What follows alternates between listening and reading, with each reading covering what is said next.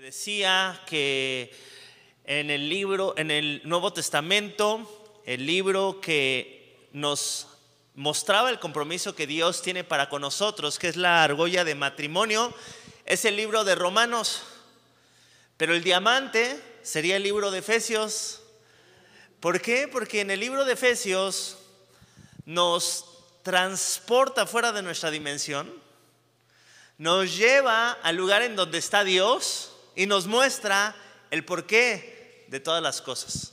Entonces, realmente el libro de Romanos es un libro hermoso, es un libro muy profundo, es un libro que desde que empieza, híjole, eh, verso a verso nos dice, en, en primer lugar, toda nuestra herencia en Cristo Jesús está escrito en el primer capítulo, imagínate eso, toda nuestra herencia. Y no solamente eso, sino que en el capítulo 2 se nos afirma de que toda esa herencia que nosotros tenemos, Efesios capítulo 2, verso 8, porque por gracia sois salvos por medio de la fe, y esto no es de vosotros, es un don de Dios para que nadie se gloríe. En el capítulo 2 nos enseña que todo este tesoro que nosotros tenemos, nosotros no hicimos nada para obtenerlo. Es algo que se nos fue dado por gracia. Entonces el libro de Efesios es muy interesante entenderlo porque hubo mucha gente que batalló en contra de este libro al decir que en este libro se encuentran varias cosas que no se encuentran en todas las escrituras. De hecho, hay muchas personas que tienen problemas con los escritos del apóstol Pablo porque dicen que trae unas nuevas doctrinas o nuevas teologías y entonces hubo mucha lucha acerca de integrar los escritos del apóstol Pablo a pesar de la profundidad que tenía y de la importancia. Vemos ejemplos como por ejemplo en el libro de Santiago que nos dice que la fe sin obras es fe muerta y, y Efesios 2.8 nos dice que no tiene nada que ver con las obras, sino que es un don de Dios.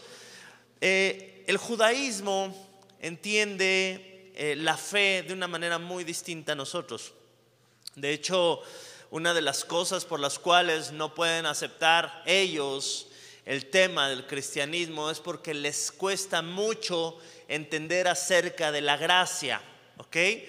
Porque para un judío ni siquiera es tan importante creer en Dios como lo es el comportamiento. Así de fuerte y así lo hablan. De nada sirve que tú hables de Dios si no te comportas bien. Mejor no hables nunca de Dios. Mejor que no conozcas a Dios, pero compórtate bien. Y nosotros nos damos cuenta que el libro de Efesios lleva a tomar otra postura. Habla de varias promesas que tenemos como creyentes con la condicional de estar en Cristo. ¿Ok? Y las condicionales de la palabra de Dios son muy importantes. En Segunda de Crónicas nos enseña, si se humillare mi pueblo, eh, hay una condicional, el sí. ¿Ok? Entonces, la condicional para tener acceso a todas las bendiciones eternas es una, Cristo Jesús. Y son parte de las verdades que nosotros tenemos que entender. Fuera de Cristo no hay salvación. Solamente en Cristo hay salvación. Porque solamente hay un eh, mediador entre Dios y los hombres, Jesucristo hombre. No hay nadie que pueda ser salvo fuera de Jesucristo. Y esto nos lleva a entender varias cosas que son importantes. A veces nuestra antropología es incorrecta y creemos que el hombre dentro de sí tiene cierta bondad. Pero la palabra de Dios nos enseña otra cosa, nos enseña en el libro de Romanos capítulo 3 que por cuanto todos pecamos estamos destituidos de la gloria de Dios, nos enseña cuál es la condición humana sin Cristo. Y la condición humana sin Cristo es, todos se desviaron, a una se hicieron inútiles, sepulcro abierto es su garganta, sus pies corren presurosos a hacer el mal. Esta es la naturaleza caída que requiere un redentor y un salvador. Todos necesitamos un salvador, ¿ok? Entonces, eh, les ha tocado ver la introducción en el verso 1, nosotros vimos que el autor es Pablo, y aquí hay un agregado que eh, en, los en los escritos más antiguos no se encuentra. Dice Pablo, apóstol de Jesucristo por la voluntad de Dios, a los santos y fieles de Cristo Jesús que están en Éfeso. Esta palabra Éfeso no se encuentra en los textos más antiguos. Sin embargo, la historia de la iglesia nos lleva a conocer que esta carta fue escrita a los libros, a, las personas que estaban en la iglesia de Éfeso.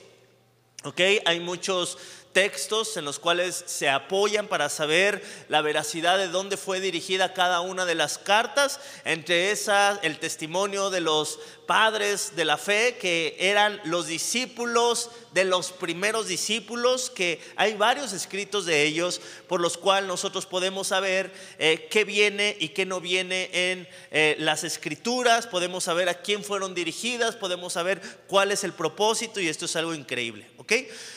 Después, en el segundo versículo, la clase pasada, ustedes vieron la salutación. La salutación era una salutación que se hacía entre creyentes, recordándonos lo que nosotros habíamos recibido en Cristo Jesús. Si ustedes se dan cuenta, el apóstol Pablo muy seguido, él saluda gracia y paz. Gracia y paz, ¿ok? Porque eran las dos cosas que habíamos recibido de Cristo Jesús y que nos unían como iglesia. Número uno, la salvación a través de la gracia. ¿Ok? Y número dos, la paz que ahora teníamos para con Dios. Entonces era un saludo recurrente en la iglesia primitiva entre los primeros cristianos. Gracia y paz a vosotros, de Dios nuestro Padre y del Señor Jesucristo. Aquí nosotros encontramos dos títulos muy buenos. Número uno, del Padre, que se le menciona como Dios, a la cual no hay duda. Y el segundo título, nuestro Señor Jesucristo. La palabra que se utiliza para decir Señor es la palabra curios, que es Señor soberano, que solamente se utilizaba para mencionar a Dios. ¿Ok? Entonces, aquí el apóstol Pablo está diciendo, la gracia y la paz nosotros no solamente la hemos recibido del Padre, sino también la hemos recibido del Hijo. Fue el Padre el que en su soberano eh, plan eterno decidió hacer las cosas conforme al plan divino y fue el Hijo el que también decidió, él no fue obligado, porque a veces lo vemos así, ¿no? Fue el plan de Dios y Jesús no quería. No, no quería. ¿No te acuerdas hasta en el huerto de Getsemaní que le dijo, ay, si hay otra manera de, de, eh, si es posible que pases de mí esta copa, pásala? Él no quería. ¿Te acuerdas? Cuando Pedro le dijo que él no fuera a la cruz. ¿Y qué fue lo que dijo Jesús? Aléjate de mí, Satanás. Él sabía lo que venía. Él no estaba huyendo de la cruz. En el momento en que él hizo esa oración, él no estaba pensando en un plan B, porque Él era el soberano. Dice la palabra de Dios que todo fue creado por medio de Él y para Él. Él sabía el plan a seguir. Entonces, a veces se pone al Hijo como alguien que viene a regañadientes a cumplir la voluntad del Padre y que en algún sentido Él quería escapar. Pero esto no es así. Nosotros nos damos cuenta a través de todos los escritos que Jesús decía y Jesús les anunciaba a sus discípulos que Él iba a dar su vida por ellos, que era necesario que Él se sacrificara por ellos, que era necesario de qué manera Él iba a dar su vida por cada uno de nosotros. Entonces la gracia y la paz no solamente provienen del Padre, sino que también provienen del Hijo. Recibimos gracia y paz al tener un encuentro con Jesucristo. Y de aquí nos lleva al pasaje que el día de hoy me toca exponerles, que para mí es un pasaje introductorio donde nos enseña todo lo que se viene, ¿ok? Es como en un libro, cuando tú vas al índice para ver todo lo que contiene ese libro, así el capítulo 3 de la carta de los Efesios, vemos todo lo que se va a venir a continuación. El apóstol Pablo tenía esta característica. Número uno, él se presentaba y número dos, él daba un resumen, muchas veces en una sola frase, de lo que él iba a exponer en toda la carta. Lo vemos, por ejemplo, en la carta a Romanos, ¿no? En la cual después de la salutación dice en el verso 16, creo, porque no me avergüenzo del evangelio porque es poder de Dios para salvación a todo aquel que cree. Después de dar la salutación, él menciona de lo que va a hablar en la carta a los romanos. ¿Y de qué va a hablar? Del poder del Evangelio, de la salvación a través del Evangelio. Entonces, aquí el versículo 3 nos dice de lo que va a hablar toda la carta. ¿Ok? Entonces vamos a leerlo y después vamos a desarrollarlo. Versículo 3. Bendito sea el Dios y Padre de nuestro Señor Jesucristo, que nos bendijo con toda bendición espiritual en los lugares celestiales en Cristo. Aquí encontramos muchísimas cosas. En primer lugar, lo que vemos, la primera palabra que nosotros encontramos es bendito, ¿ok? Para esta palabra se utiliza el griego eulogia, que significa de quien proceden todas las bendiciones, quien habla bien, ¿ok? Entonces aquí nosotros nos damos cuenta que es bendito por nosotros, y esto es una característica muy especial. Es muy diferente cómo nosotros bendecimos a Dios y cómo Él nos bendice a nosotros. Él nos bendice eh, de una manera muy distinta como nosotros lo bendecimos. Nosotros lo bendecimos por quien Él es. Él no nos bendice por quienes nosotros somos. Él nos bendice por su bondad. Son dos cosas muy distintas, ¿ok? Entonces, nosotros le bendecimos, ¿cómo le vamos a poder bendecir a Dios? Nosotros no le bendecimos con nuestras cosas, nosotros solamente le bendecimos con nuestras palabras, porque ¿qué le podemos dar a Dios que no sea suyo? No es bendición lo que nosotros le damos a Él o lo que nosotros hacemos para Él. Bendición es cuando nosotros le adoramos y cuando nosotros le alabamos. La bendición de Dios hacia nosotros es muy distinta. Él sí nos da todo lo que tenemos, la vida es parte de su bendición, eh, la gracia común, hay dos tipos de gracia que las vamos a ir desarrollando a través de este libro. La gracia común, la que dice la Biblia, Él hace salir el sol sobre justos y pecadores, eso lo hace Dios. Él mantiene con vida a los justos y a los pecadores, eso lo hace Dios. Él hace que tanto justos y pecadores puedan tener hijos. Un hijo es una bendición de Dios. Y esa bendición se lo da a unos y a otros. Entonces vemos que hay parte de la gracia común, pero también hay otro tipo de gracia que es la gracia salvífica, ¿ok? Que también procede de Dios. Las dos gracias proceden de Dios. Ahora, Santiago capítulo 1, verso 16 nos ayuda a conocer más quién es nuestro Dios y nos ayuda a conocer qué es lo que Dios da para cada uno de nosotros. ¿Ok? Dice Santiago 1.16, amados hermanos míos, no erréis. A ver, a ver, a ver. No hay que vivir en un error pensando y creyendo que las bendiciones nos las hemos ganado pensando y creyendo que las bendiciones nosotros las hemos alcanzado a través de algo que nosotros hayamos hecho. Dice la Biblia, amados hermanos míos, no erréis. Toda buena dádiva, a ver, repite conmigo, toda buena dádiva, no dice algunas, no dice el 90%, no dice el 95%, dice toda buena dádiva y todo don perfecto, todo don, todo regalo, todo aquello que Dios nos ha dado, dice la Biblia, ¿de dónde proviene? Desciende de lo alto. Wow. Yo no sé si tú tienes que agradecerle algo a Dios, pero yo cuando pienso en todo lo que tengo que agradecer a Dios, pienso en mis hijos, pienso en mi esposa, pienso en mi trabajo, pienso en mi salud, pienso en la oportunidad de compartir su palabra, pienso en la revelación que puedo tener cuando vengo a este hermoso libro, pienso en, en la manera en que a lo mejor conocemos a Dios. Todo eso, dice la Biblia, proviene de lo alto.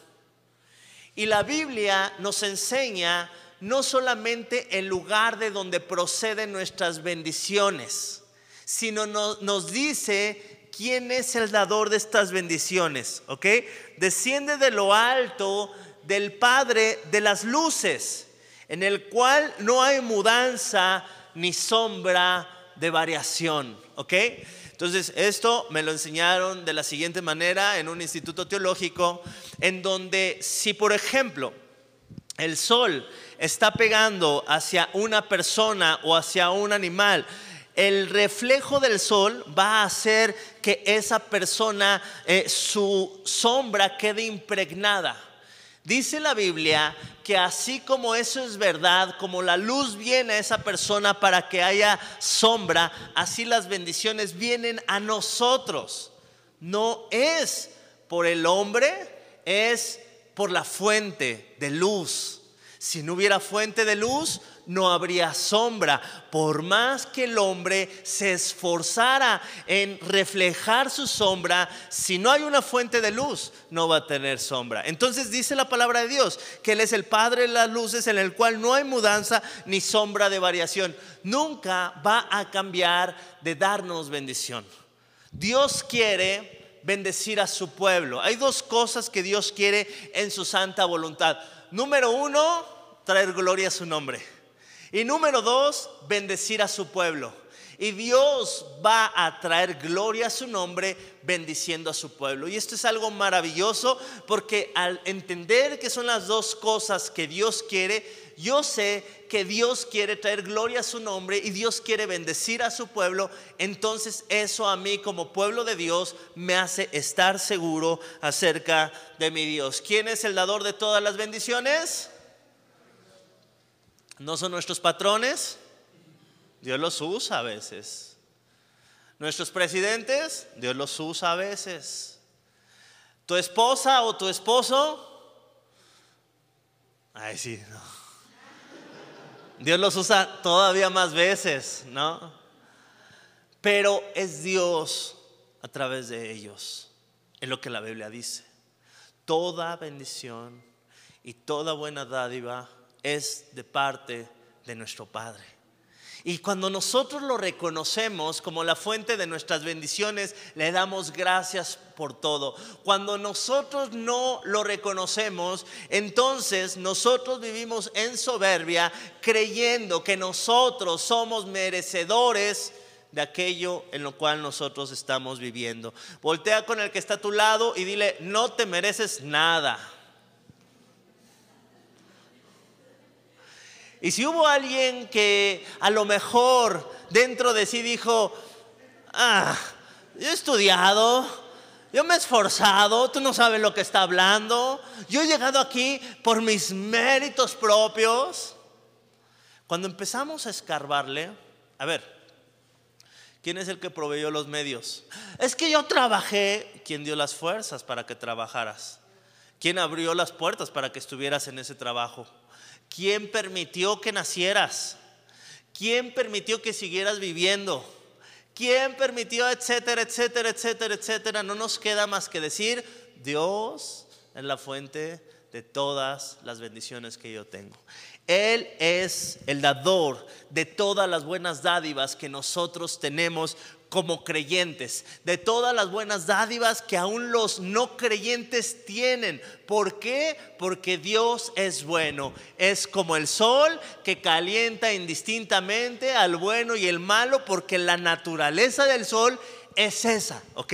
Entonces, en su bondad, Dios es bueno para cada uno de nosotros. El enemigo busca que tú encuentres esa bendición de parte de Dios de otra manera a través de la desobediencia, a través de cambiar tu mente y hacerte creer que las bendiciones y las buenas dádivas de Dios no son suficientes. Tú necesitas más para ser feliz. Necesitas una pareja para ser feliz. Necesitas más dinero para ser feliz. Necesitas una nueva compu para ser feliz. Ya me estoy predicando a mí. Siempre es eso, ¿no? Ay, si tuviera ese carro, si tuviera esa casa, si tuviera...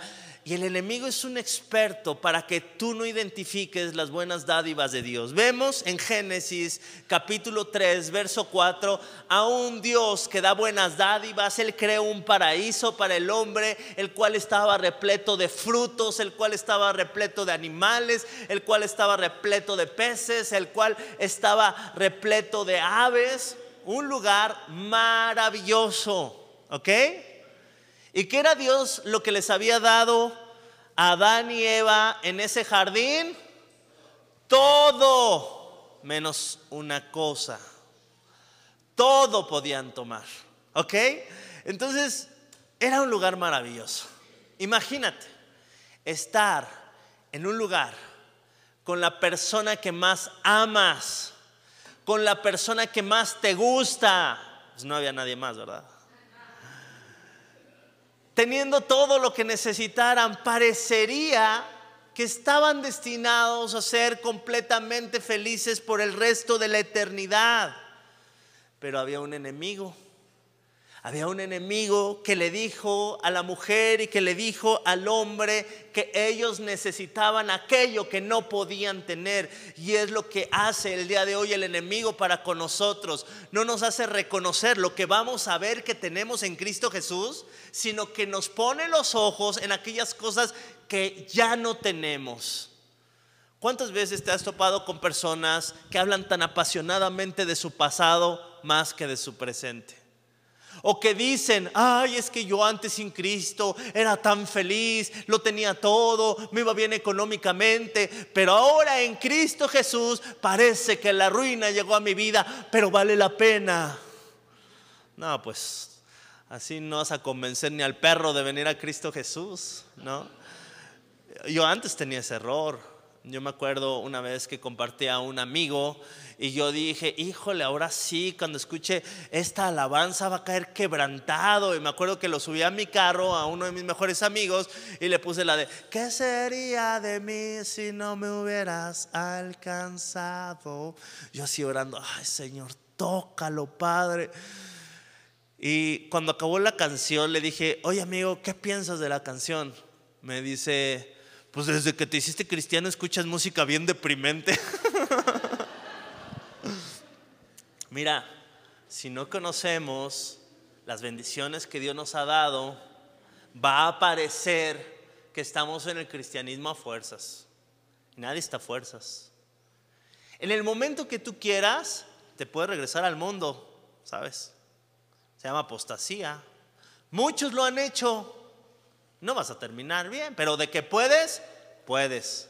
Siempre están las puertas abiertas. ¿A alguien se le trajo el día de hoy a la fuerza? Bueno, a lo mejor dos, tres sí, pero en su mayoría no. Te pueden traer a la fuerza un mes, pero después vamos a regresar a aquel lugar en el cual nosotros nos sentimos bien. Es por eso tan importante entender el libro de Efesios. Porque Efesios nos dice todo lo que nosotros hemos recibido y nos cambia el chip de pobrecitos a soy un hijo de Dios, a soy bendecido, y la bendición que hay sobre mi vida trasciende el tiempo, trasciende mi generación, trasciende la maldad, porque la fuente es la eternidad y es mi Dios el cual es bueno conmigo. ¿Ok? Dice la palabra de Dios. Génesis 3:4, entonces la serpiente dijo a la mujer, no moriréis, sino que sabe Dios que el día que comáis de él serán abiertos vuestros ojos y seréis como Dios, sabiendo el bien y el mal.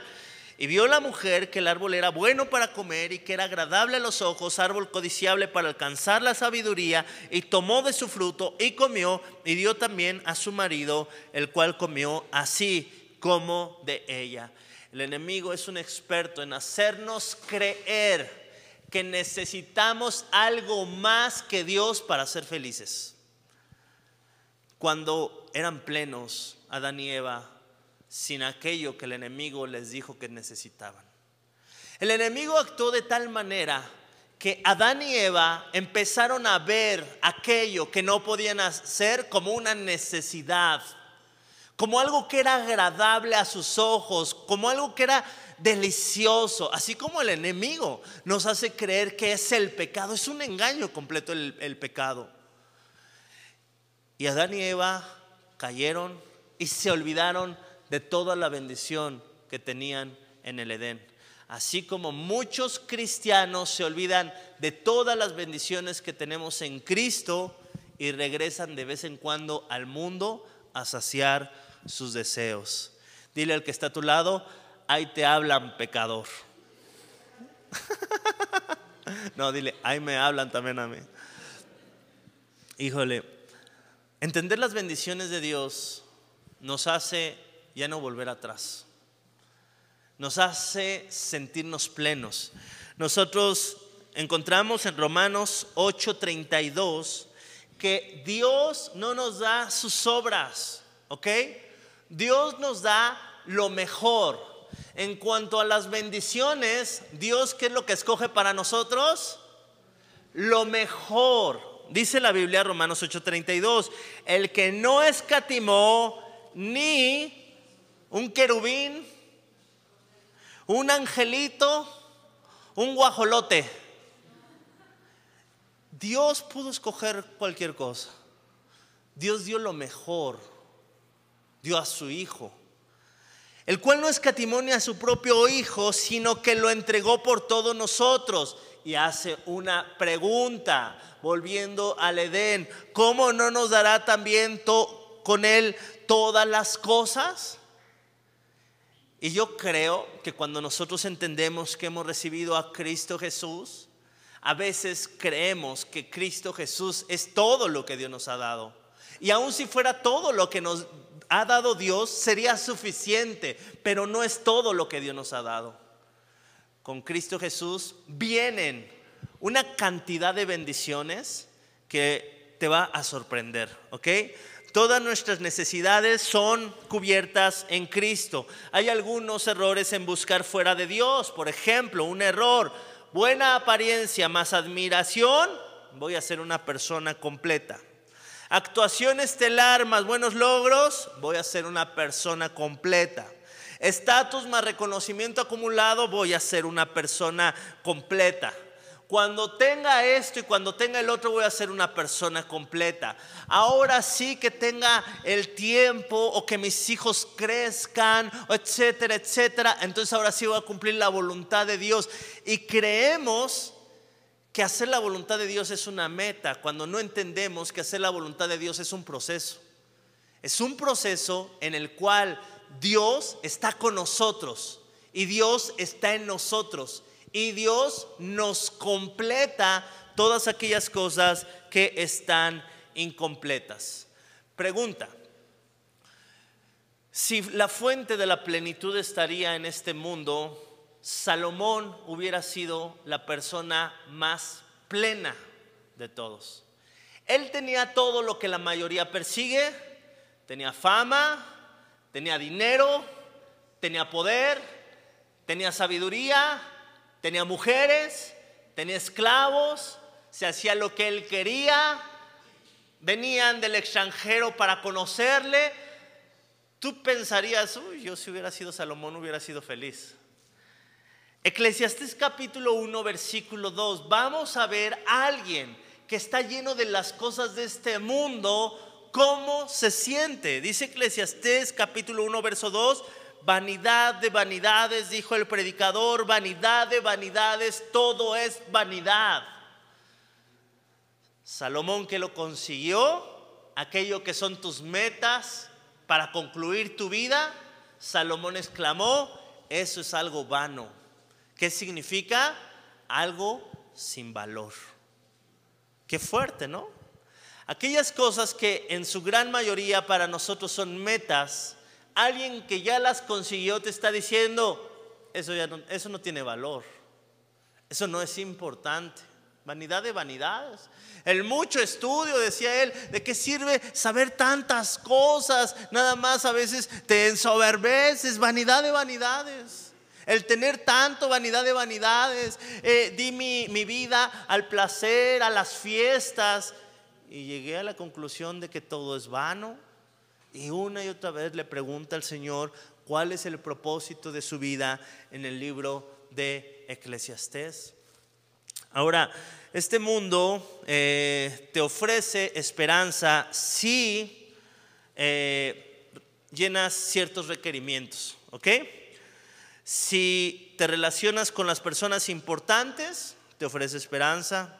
Si estás en el empleo correcto, te da esperanza. Si tienes dinero en el banco, te da esperanza. Si tienes buen parecer, te da esperanza, etcétera, etcétera. Hay muchas cosas muy superficiales en este mundo que te dan esperanza si las llegaras a tener. Pero en el reino de Dios, todos tienen la misma oportunidad para acceder a la bóveda del cielo, porque la entrada es Cristo Jesús. Es a través de Cristo Jesús que tú accedes a toda la bóveda celestial. ¿Ok? Entonces no hay personas con más riquezas en el reino de los cielos que otras. No. Todos en Cristo Jesús tenemos acceso a la bóveda completa. Entonces, esto es algo que nosotros tenemos que entender cuando, por ejemplo, habla la palabra de Dios acerca de las distintas coronas que nosotros vamos a recibir. No creas que vas a tener 10 cabezas en el cielo y en cada una vas a tener una corona, no. Simplemente la corona es una representación de algo que nosotros vamos a recibir de honra, ¿ok?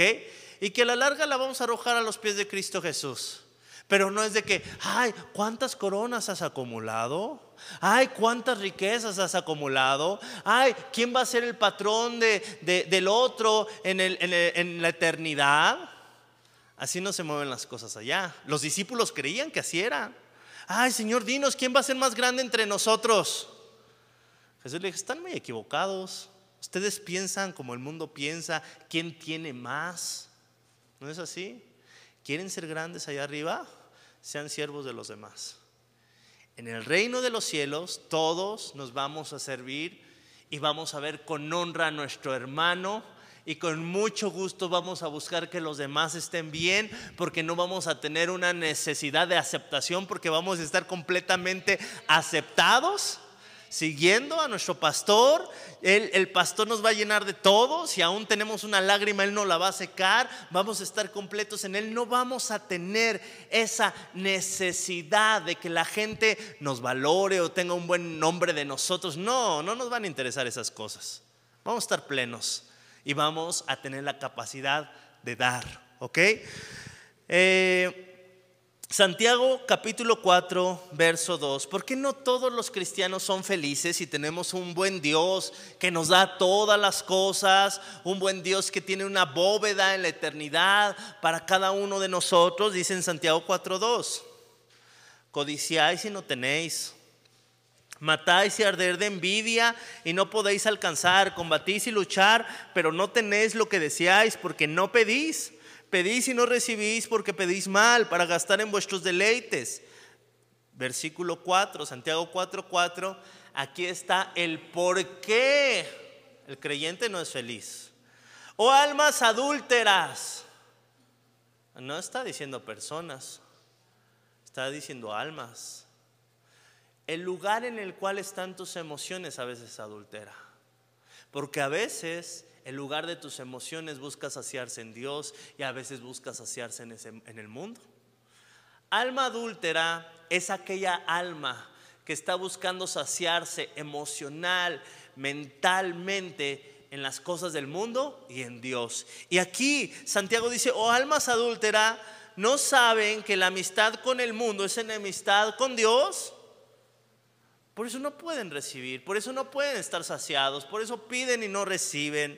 ¿Por qué? Porque siguen buscando las cosas de este mundo, son amigos del mundo. Dicen, ¿no sabes que la amistad con el mundo es enemistad con Dios? Cualquiera pues que quiera ser amigo del mundo, se constituye enemigo de Dios. Porque si nosotros buscamos saciarnos fuera de Cristo, vamos a cometer adulterio espiritual y la consecuencia es que nos vamos a constituir enemigos de Dios. Y es algo muy fuerte cuando nosotros lo entendemos.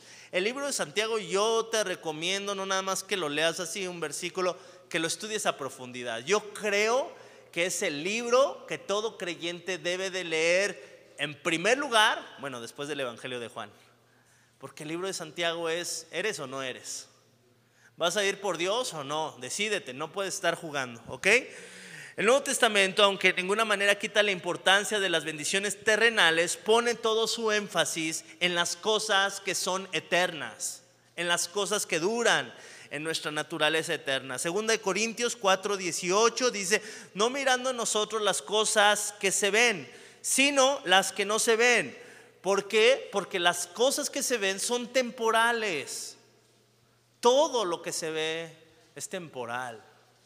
Y dice la palabra de Dios y por eso me encanta el Nuevo Testamento, específicamente el libro de Efesios, porque nos muestra toda nuestra herencia que es eterna. ¿Ok? Eh, siempre la Biblia pone énfasis más en lo eterno. En Salmo 37, 16 dice, mejor es lo mucho o lo poco. A ver, si yo el día de hoy tengo aquí una bolsa con mucho dinero y una bolsa con poco dinero y te digo a ti, escoge, ¿cuál escogerías? Ay, sí, todos bien santurrones. Yo escogería el mucho, ¿no? Todos escogeríamos el mucho. Pero dice la Biblia, Salmo 37, 16, mejor es lo poco del justo que las riquezas de muchos pecadores. Y si te das cuenta, la palabra de Dios tiene una lente que las personas no tienen, porque en el mundo dicen, pues es bendecido el que tiene mucho, parece que le va mejor. La Biblia dice, no, es mejor tener poco y ser íntegro. Tener poco y seguir confiando.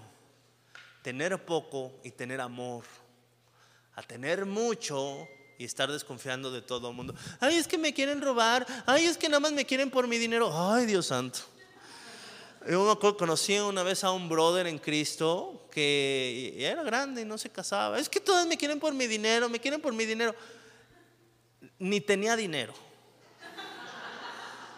Pero él en su locura, es que todas son bien interesadas, nada más me buscan por mi dinero. Ya ahorita ya me cayó ya. ¿No es cierto? y así a veces estamos, ¿no? Como pensando, a veces nos reflejamos en la gente y pensamos que todos son como nosotros. ¿Has visto aquellos que dicen, yo no voy a la iglesia porque todos son bien hipócritas? O que piensan, la, la mayoría de la gente se proyecta en las demás personas, piensan que todos los demás son como ellos son. Por eso las personas buenas confían mucho. Las personas malas desconfían. Por ejemplo, yo me he dado cuenta que las personas más celosas son las que más ponen el cuerno. Y a veces son celosas, ¿por qué? Porque ellos están pensando en eso y piensan que todo el mundo piensa como eso. Y no, yo no te cuido de ti, yo confío en ti, pero, pero los hombres, ay, sí, no todos los hombres son iguales. ¿O sí? Ah, ¿verdad?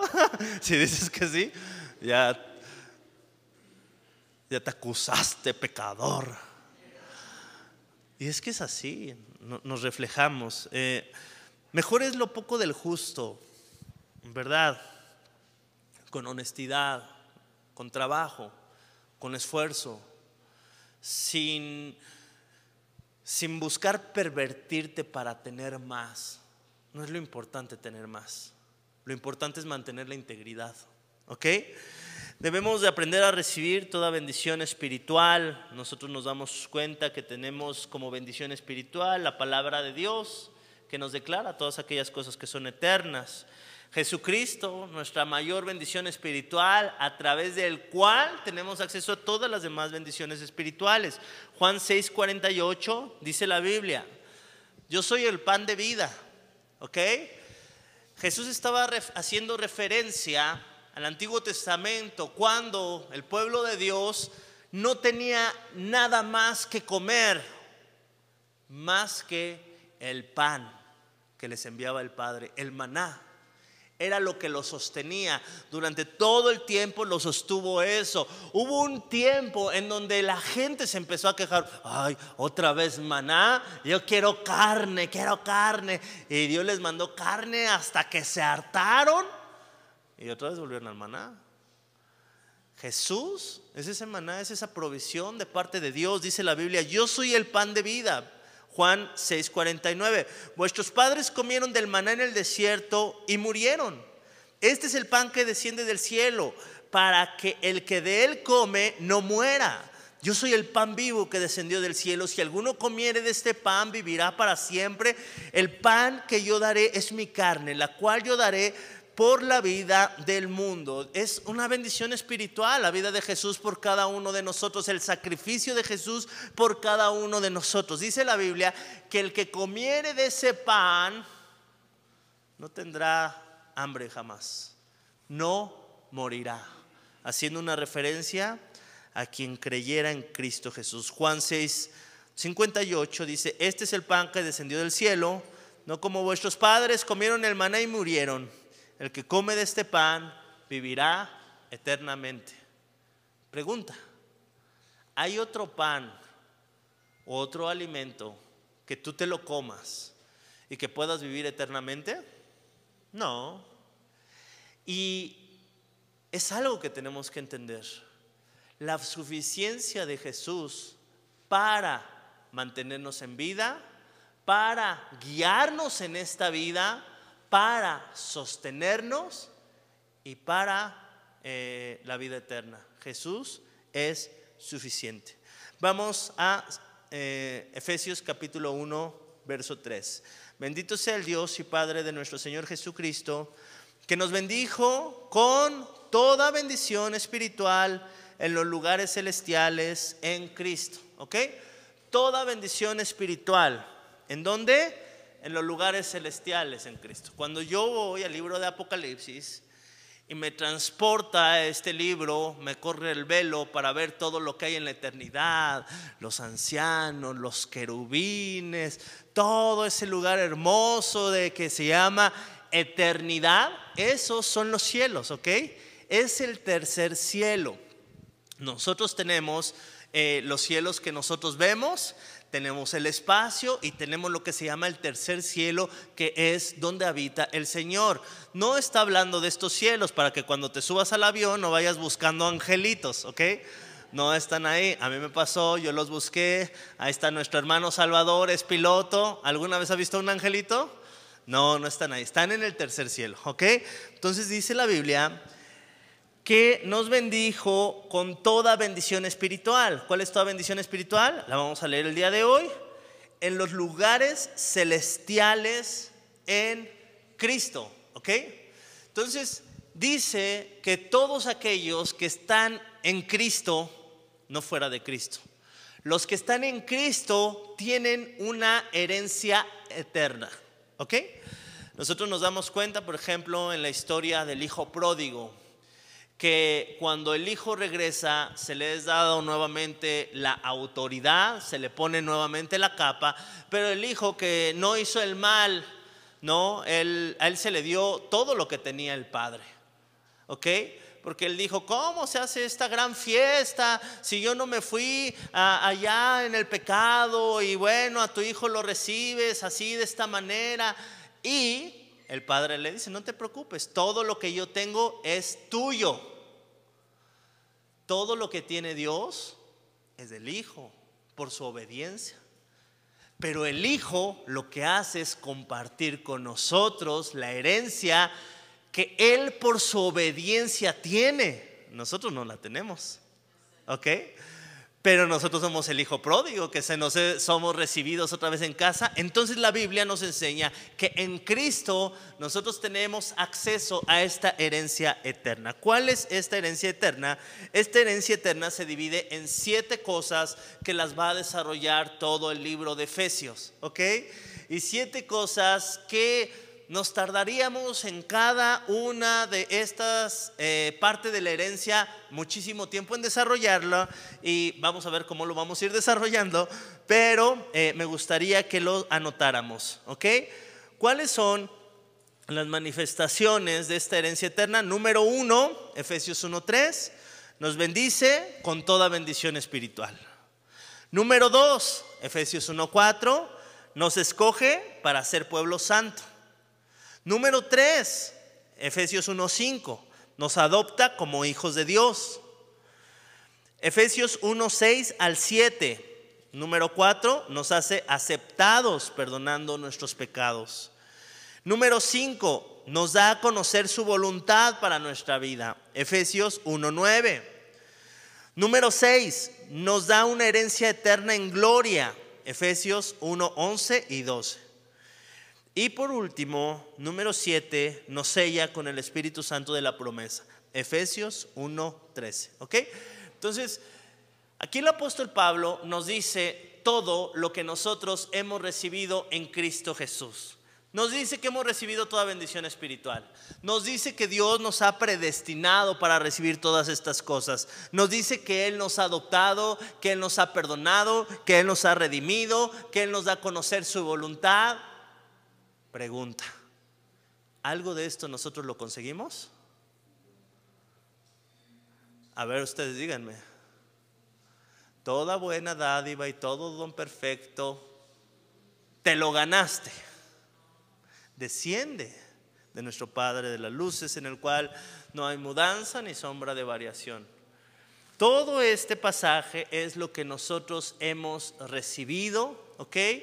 Y para esto, para que entendamos lo que nosotros hemos recibido, me gustaría eh, hacerles aquí, ven este eh, pizarrón imaginario que tengo aquí enfrente de mí. ¿Sí lo ven? no sé cómo le hacen, porque es imaginario.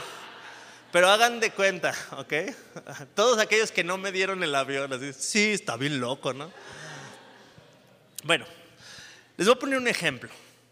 Nuestra historia empieza día uno, en el principio, empieza aquí. Y toda la historia del hombre termina aquí, Apocalipsis, ¿ok? Todo esto son eh, los años de vida que tiene nuestra tierra. Dios existe fuera de esta dimensión.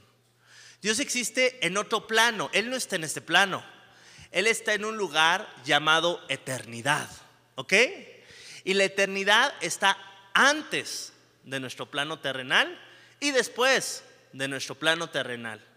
A veces nosotros no entendemos que Dios nos ha dado todo esto. Por ejemplo, en el versículo en el versículo 4, según nos escogió en él antes de la fundación del mundo para que fuésemos santos y sin mancha delante de él, habiéndonos predestinado para ser adoptados hijos suyos por medio de Jesucristo, según el puro afecto de su voluntad, para alabanza de la gloria de su gracia, con la cual nos hizo aceptos en el amado, en el cual tenemos redención por su sangre, el perdón de pecados, según las riquezas de su gracia, que hizo sobreabundar para con nosotros en toda sabiduría e inteligencia, dándonos a conocer el misterio de su voluntad, según el beneplácito, el cual se había propuesto en sí mismo de reunir todas las cosas en Cristo, en la dispensación del cumplimiento de los tiempos, las que están en los cielos y las que están en la tierra, y en Él tuvimos herencia, habiendo sido predestinados conforme al que hace todas las cosas según el designio de su voluntad, a fin de que seamos para alabanza de su gloria nosotros los que primeramente esperamos en Cristo. En Él también vosotros, habiendo oído la palabra de verdad del Evangelio de vuestra salvación y habiendo creído en Él, fuiste sellados con el Espíritu Santo de la promesa, que es las arras de nuestra herencia hasta la redención de la posesión adquirida para alabanza de su gloria. Todo esto lo recibimos en Cristo, en una dimensión que está fuera de nosotros. Ahora, Él en su dimensión sabe lo que pasa a un inicio y lo que pasa al final. Por eso nos reveló el libro de Apocalipsis. Eh, no hay manera de que la historia de la humanidad no acabe de la manera que dice el libro de revelaciones. ¿Ok? Ahora, el apóstol Juan tuvo acceso a Dios, dice en el, libro de Apocalipsis capítulo 1, quien le reveló el mensaje que había de escribir a las siete iglesias, la cual es el libro de Apocalipsis, y él dice la palabra de Dios que fue arrebatado al lugar donde está Dios, al tercer cielo. Y de ahí él pudo ver el panorama de toda la eternidad fuera de este mundo. Y es muy interesante darme cuenta que Juan me pudo ver a mí cómo yo iba a terminar, dice la Biblia, que vamos a estar una multitud con vestiduras blancas, los cuales son los que aceptaron a Cristo Jesús y creyeron en el testimonio del Cordero. Él nos vio a nosotros hace más de dos mil años, algo que todavía no ha pasado, pero Él ya nos vio. ¿Cómo es eso? Ah, bueno, es que él tuvo acceso al tercer cielo en donde se veía toda nuestra línea temporal y sabía lo que estaba pasando, sabía cómo iba a terminar. A veces nosotros no comprendemos cómo Dios nos revela todo lo que somos. Dice la Biblia que estamos sentados con Cristo Jesús en los lugares celestiales. ¿Cómo es eso si yo te veo sentado aquí? Bueno, es que en la eternidad Dios nos ve de esa manera. Es por eso que la palabra de Dios a mí me encanta. Bendito sea el Padre de nuestro Señor Jesucristo, que, pregunta, dice, ¿nos bendecirá? Ah, a veces creemos que las promesas de Dios son para el futuro. Que nos bendice, a veces creemos que no lo ganamos. Quiero decirte que la Biblia dice, nos bendijo. ¿Nos bendijo cuándo? ¿De qué pasado está hablando? ¿De cuando acepté a Cristo? No, esto fue escrito hace aproximadamente dos mil años. ¿Nos bendijo cuándo? Nos bendijo desde antes de crear todas las cosas. La bendición de nuestro Padre procede de Él que es eterno desde la eternidad. Y esto es algo hermoso, porque entonces no hay nada que nos pueda arrebatar las bendiciones que tenemos en Cristo Jesús. A veces equivocadamente el cristiano lucha contra el enemigo. Ay, te arrebato las promesas, te arrebato las bendiciones. Lo que mi padre me dio nadie me lo va a quitar. El enemigo dice, sí, lo sé. Yo no soy eterno. No puede ir a la eternidad a arrebatar aquello que Dios dispuso desde antes que naciéramos que íbamos a tener. ¿O sí puede? No puede. Él es creación. Colosenses 1.15 dice, en él fueron creadas todas las cosas, las que hay en los cielos, en la tierra, visibles e invisibles, sean tronos, dominios, principados, potestades. Todo fue creado por él, Jesús, y para él. Y todas las cosas por medio de él subsisten. No hay nada ni nadie que pueda arrebatarnos las bendiciones que tenemos en Cristo Jesús. ¿Eres hijo? No se te puede arrebatar. ¿Eres perdonado? No se te puede arrebatar. ¿Tienes al Espíritu Santo? no se te puede arrebatar. Eres eh, heredero, no se te puede arrebatar. Tienes todas las bendiciones espirituales, nadie te las puede quitar. Gracias a Dios y a través de la obediencia de Cristo Jesús, nosotros tenemos esta herencia eterna. Por eso termina diciendo en Cristo Jesús. Vamos a orar. Ahí en tu lugar, cierra tus ojos. Y yo no sé en medio de qué estés pasando. Pero el día de hoy quiero decirte que Dios te ha bendecido con toda bendición espiritual. Dios, cuando murió por nuestros pecados, no estaba muriendo por una multitud. No, Él vino a dar su vida por sus ovejas. Y Él conoce a sus ovejas por nombre. Y Él sabe lo que has pasado. Y Él el día de hoy te quiere recordar que quizás se te olvide quién eres y puedas buscar en este mundo el sentirte pleno o sentirte plena, pero quiero decirte que en este mundo nunca nos vamos a sentir plenos porque no somos de este mundo.